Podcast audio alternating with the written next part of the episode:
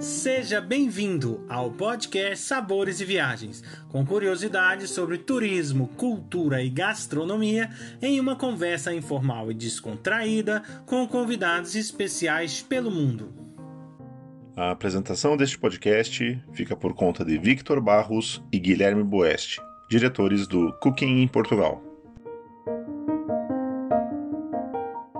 Hoje o nosso convidado é o Ítalo Garcia, ele é da empresa Gaivota Tours e vai falar conosco hoje sobre a Bielorrússia. Olá, Ítalo, tudo bem? Olá, bom dia, Guilherme, tudo bem? Bom, Ítalo, eu queria que você falasse sobre a tua experiência em relação a, a esse país. Eu sou casado com a cidadã da Bielorrússia, né? Temos dois filhos. Então, entre indas e vindas, eu tô sempre aqui. A Bielorrússia, a primeira vez que eu tentei entrar aqui, que foi até uma história engraçada, eu tinha lido que não precisava de visto, né? 2014. Chego na fronteira aqui da Bielorrússia com a Lituânia e simplesmente me deixaram fora do, tiraram do ônibus, a polícia falou, não, você não pode entrar, você não tem visto, e brasileiro precisava de visto nessa altura, né? Depois de dois anos passou a não precisar, hoje não precisa mais. Ah, mas é um país que você se sente um pouco preso. Estou falando a respeito de você vir aqui para morar, para estabilizar e ficar aqui. Para você vir como turista, eu recomendo. Vem aqui, visita, fica uma semana e vai embora. Agora, para viver, é, eu sinto ainda que é um, um, país um pouco restrito e a prova disso é que o presidente está no poder desde 1994, que é o ditador é, Lukashenko, né? Então, então, quando tem um ditador, as coisas já não são tão boas, né? Mas é um país muito bonito, as pessoas são muito receptivas, elas gostam de fazer você se sentir em casa. É, tem muita coisa bonita para se ver aqui, tem muitos castelos, tem a, a Bieloveja Puxa, não sei se você já ouviu falar também, que é a última floresta primitiva da Europa e ela faz fronteira com a Polônia, né, essa floresta. Então, tem várias coisas aqui interessantes. Tem uma população de ursos e uma reserva nacional aqui da, da, da Bielorrússia entre 80 a 100 ursos, o brown bear, né, que é o urso marrom. Então tem, tem várias coisas interessantes aqui. E, e como é que se dá assim, por exemplo, ah, no mundo né, turístico, né, que a gente aqui está tá discutindo bastante, né, por ter essas proximidades aí, são quatro ou cinco países de front, que faz fronteiras, né? É fácil sim, sim. um turismo alargado, um turismo em que você é, conhece a Bielorrússia e outros países ou não? Ou é melhor conhecer cada um separadamente? Não, eu sempre recomendo, e foi até bom você tocar nesse ponto, esse turismo alargado. E vou te falar por quê. Como estamos falando são brasileiros, né, eu trabalho com outro tipo de turista também, europeu, asiático, uh, da América do Norte, mas o brasileiro, em geral, quando ele vai viajar, ele quer aproveitar o máximo. Ele quer ver o máximo que ele pode ver. Então, nisso, vale a pena você botar quatro países, que são países perto. Vamos supor, por exemplo, a pessoa chega na Polônia, da Polônia para a Bielorrússia é pertinho, é três horas. Aí você entrou aqui na Bielorrússia, da Bielorrússia para a Lituânia é uma hora. Então, se você não faz esse trajeto, você vai estar perdendo na sua viagem, que já é uma viagem longa, uma viagem cansativa. Vamos supor, você vem do Brasil para a Polônia, aí você vai ficar só na Polônia? Não, tem como você adaptar e fazer um trajeto que não também vai te fazer cansar muito e também não gastar muito dinheiro, que às vezes também a pessoa quer viajar, não quer gastar muito, mas ela quer conhecer os locais, e são os locais que dá para fazer isso, entendeu? São os locais interessantes. Bielorrússia, o custo é barato. Lituânia não é muito caro também, a Polônia também. Era ali um triângulo, fazer um triângulo aqui, ó. Polônia, Bielorrússia e Lituânia. Você falou mais ou menos assim que então é barato. Sim, sim, tanto para restaurante como para compras. Ah, aquela coisa, né? O barato, às vezes o barato meu é caro para os outros, né? Tem sempre isso, né? A gente tem que sempre ver isso. E às vezes o que é caro para mim, para outro é barato, né? Mas, tipo, uma refeição, você vai numa refeição num restaurante típico aqui, você vai gastar, tipo, 6 euros, 7 euros para comer num restaurante é, típico. Eu tive em Minsk agora, a semana passada, eu fui fazer a, o passaporte da bebezinha que nasceu, né? E aí a gente na volta olhamos no Google Maps e vamos comer num restaurante. Era mesmo restaurante soviético, estilo soviético mesmo, assim, até a atendente, você vê o menu, tudo. Pô, fomos comer, no final da conta, duas pessoas pagou 10 euros. Comemos sopa, comemos é, comida boa, o borscht, né? O borscht que vocês devem conhecer, que é aquela sopa de beterraba, né?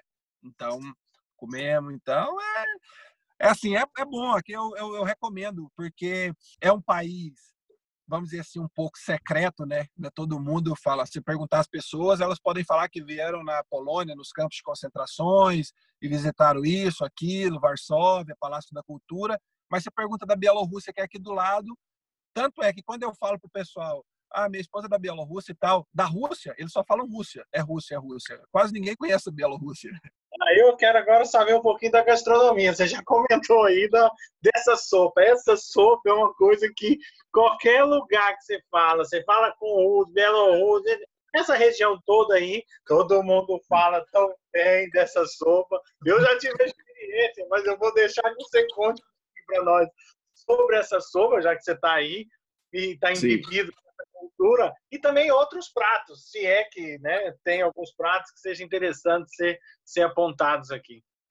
Eu gosto Você... muito do bom. É, do... Eu não assim eu condiciono que é ruim, não, não quero deixar isso, mas vai, vai lá. Do Bosch, eu, eu sou meio suspeito para falar, né? Porque eu gosto muito dela, eu gosto muito e todo mundo aqui nessa região gosta, né? Rússia, Bielorrússia, Ucrânia, Lituânia, Polônia, Letônia, todo mundo gosta. É, mas eu tenho um prato que eu gosto mais aqui na Bielorrússia, que é um típico mesmo, sabe? Que eu sempre como quando posso, quando até minha sogra faz, a minha esposa, que é a drakini. Você já ouviu falar? Uai, não. Pelo menos de nome não, porque o problema é tão complexo esses nomes. Mas quando eu te falar o jeito que ela é feita, você já deve ter até comido, talvez. É aquela panqueca de batata. Ah, é verdade. Mas ela é a típica aqui da Bielorrússia, ela é feita com uma batata especial que chama buba, batata chama buba, que é uma batata mais farinhenta. Então, quando rala essa batata e bota para fritar, ela fica mesmo assim parecendo um, um pastelzinho frito assim, uma, uma coisa mais crocantezinha, fica mesmo assim uma panqueca, a drakini. Gosto demais da conta. E aí tem como você colocar uns pedacinhos de carne picada, de cebolinha, de cogumelo, porque a receita original e tradicional é muito simples: é a batata, óleo e cebola e sal. é aquela coisa mesmo assim, uma coisa simples, simples, simples. E claro que é, durante o tempo eles aprimoraram e bota um cogumelozinho que também tem muito, inclusive aqui na Bielorrússia, ah, quando começa tipo setembro, outubro, nessa, nesses meses, é, que tem uma chuvazinha, os cogumelos nascem aqui das florestas e a maioria da população vai na floresta coletar esses cogumelos para comer, para fazer fazer molhos para comer com as panquecas de batata. É muito gostoso, muito gostoso. Tem assim algum doce que você vê aí que é diferente, alguma coisa assim? Mazurca é como se fosse um, um um bolo, um bolo de nozes que ele usa amêndoas torradas, ovos, manteiga, farinha e açúcar. E aí você tem que bater, fazer a, a mistura, botar na geladeira no papel alumínio, no papel folia, né, até dar uma, uma, uma texturazinha, até endurecer, e depois você corta e serve com cranberry, salsa, com sorvete também. O que eles gostam muito de fazer aqui é e, a, e aí, até que, que, que, é engraçado, né? É os doces de morango. Eles gostam de fazer umas conservas de morango, que eu sempre estou comendo também. Minha sogra faz sempre. Ela faz assim, no, na época, vamos supor, começa a fazer agora em agosto, que dá para um ano todo. Aí faz as latinhas, que aí você come com as panquecas. Com a uhum. panqueca mesmo, que é aquela panqueca, a panqueca doce, né? Que aí fica tipo a sobremesa. Que na, aqui chama blin, que é uma panquecazinha normal, que é feita de só com farinha, com leite, com kefir, que eles usam aqui também para fazer, né? E às vezes bota ovo, e às vezes não bota o ovo. E assim fica sendo mais uma sobremesa também, que você vai nos restaurantes aqui, todas têm essa panqueca, a blin. Aí pergunta com o que, que você quer. Se é com, que é o jam, que eles falam, né? Geleia de morango, ou geleia de maçã, ou de pêssego, ou de pera. Não sei se é daí, mas como eu já vi que a, que a, que a gastronomia, ela né, tá aí dentro dessa região, talvez porque também por essa por essa proximidade toda, que era tipo um pãozinho de batata recheado, né? Tinha carne, tinha um recheado de carne, outro era só de legume, não sei se é comum por aí também. Eu sei de um que tem na Lituânia, que chama kibinai. Esse é muito delicioso, os kibinai. Ele vem recheado com carne de porco, com carne é de frango, com, com repolho, é muito gostoso. Esse é muito saboroso. É um é. prato da Lituânia, que é o kibinai. Mas eles têm sim esses pãozinhos aqui na Bielorrússia também, é, para vender no supermercado. Por acaso eu não, nunca experimentei aqui na Bielorrússia, mas já vi já que tem. É, praticamente nesses países, Lituânia, Bielorrússia, Polônia, Rússia, Ucrânia, Letônia, a gastronomia é toda a base de batata e carne de porco, já sabemos disso, é tudo. Vai mudar alguma pouca coisa, mas é, é, é, é o que é. Por exemplo, até na, na, na, Polônia, agora eu esqueci o nome, o nome do prato, mas eu não esqueço o sabor, que foi muito gostoso. Eu provei lá a, uma sopa de tripa de porco, que é um prato típico também da Polônia. Foi até no restaurantezinho em Varsóvia. Muito gostoso, muito gostoso. Então, é basicamente isso: porco e batata. É, na Bielorrússia também tem uma salsicha muito gostosa e famosa, que é a salsicha de batata, linguiça de ah. batata. Olha, é diferente, né? Diferente. Não, é, não, realmente, Ítalo, tem coisas assim, essas coisas que você comentou ilustra como é, é muito diferente em relação ao Brasil, né? Esses costumes e tal. Sim, sim. Eu queria, é, eu queria que você falasse um pouquinho eu acompanho as suas postagens e você, esses dias, você, é, um vizinho seu aí extraiu um líquido de uma árvore. Eu queria que você explicasse o que é aquilo lá. Você sabe que eu, eu, você sabe que eu sou aquele turista, aquele, aquele guia turista da natureza, né? Uhum. Eu gosto de mostrar, eu gosto de mostrar os negócios ao vivo, né? Que é a, é a famosa birch, birch tree. Tradução livre para o português é betula. Então eles falam a seiva da betula, que é o líquido que sai dentro da árvore. Essa aqui eu cortei aquele dia que você viu o vídeo, ela estava pingando aqui, né? Mas já tem mais de uma semana, já parou de pingar. Se eu vir aqui com a faca e cortar, ela vai começar a sair o líquido e o líquido fica pingando. É, é, um, é um suco natural, muito bom para digestão, para perca de peso, para circulação. Tem bastantes informações é, sobre o, a seiva da betula na internet. Seiva da betula. É uma árvore nova para mim. Eu não conhecia essa árvore e vim conhecer aqui.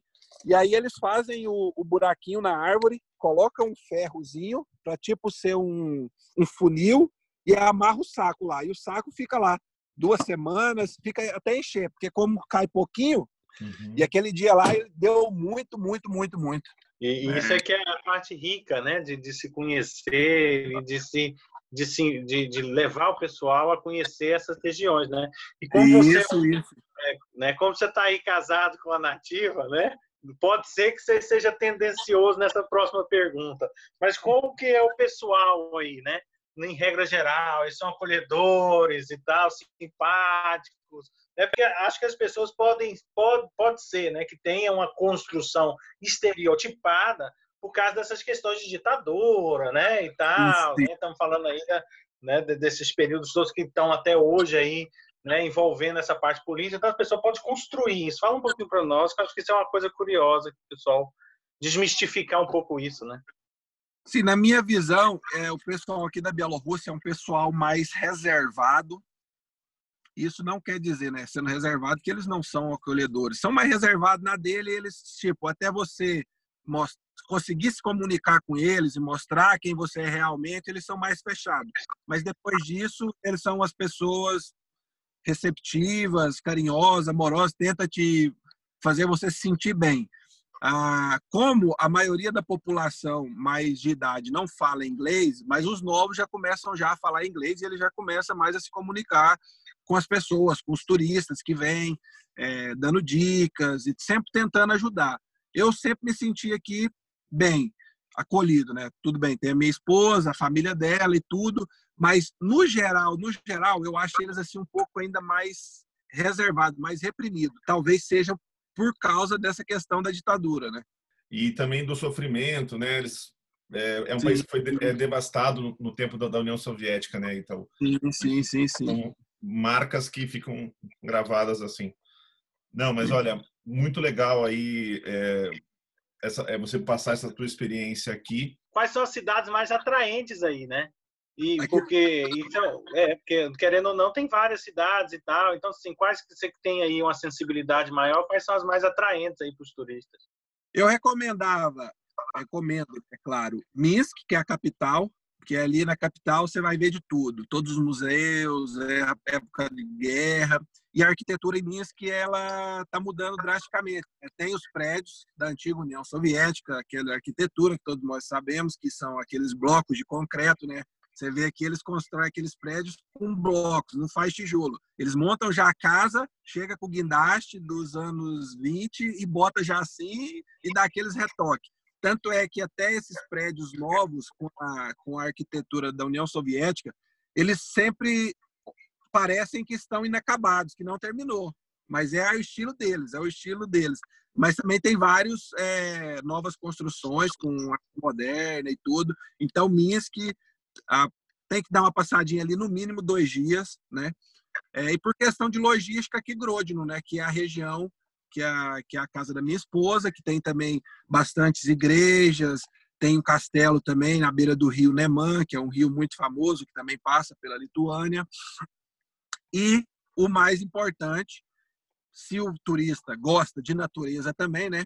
É, na Bielorrússia tem uma das maiores populações de bisons europeus, né? os raros bisons europeus, inclusive até aqui perto da nossa casa de verão aqui tem também, eu sempre vou na floresta. Hoje dei uma caminhada aqui, não encontrei nenhum bison, mas encontrei alguns animais.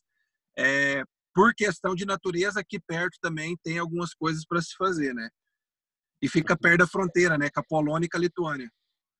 Entendi. E a melhor época para fazer, para fazer viagem aí?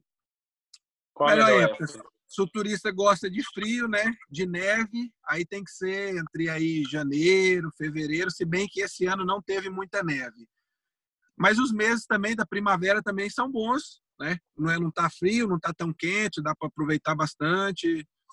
Eu acho que aqui é o ano todo, para te falar a verdade. Depende do que o turista quer. Se o turista quer frio ou se ele quer calor. Tem, muita, tem muitas igrejas ortodoxas aqui, bonita, muitas fortalezas, muitos castelos, inclusive aqui perto tem também o castelo de Mir, depois você dá uma pesquisada nele, que é um castelo muito bonito, Fortress de Brest, Fortaleza de Brest também. É, mas tem várias, tem vários castelos aqui. Bela Rússia tem, tem, tem sim, tem sim mercado para o turismo. É, como eu disse, eles estão se preparando. Antes você precisava de visto, hoje você não precisa. Eu queria, Ítalo, então, te agradecer e pedir que você deixasse as suas redes sociais, para as pessoas que quiserem te seguir e quiserem é, conversar um pouquinho mais sobre a Bielorrússia também. Eu que agradeço a oportunidade. É, no Instagram tá Gaivota Tours PT e no Facebook também, Gaivota Tours PT. A Gaivota Tours é especializada em turismo de natureza. Muito obrigado, Ítalo Garcia, por nos levar nessa viagem gastronômica e cultural incrível pela Bielorrússia. Convido a todos para o nosso próximo podcast Sabores e Viagens, com a presença especial do Dr. José Carlos Amorim, da Casa da Cuca, que irá nos falar sobre cultura e gastronomia de Portugal. Acompanhe também todas as novidades que vêm por aí. Basta digitar Cooking em Portugal nos canais do Instagram, Facebook e YouTube. Esperamos vocês!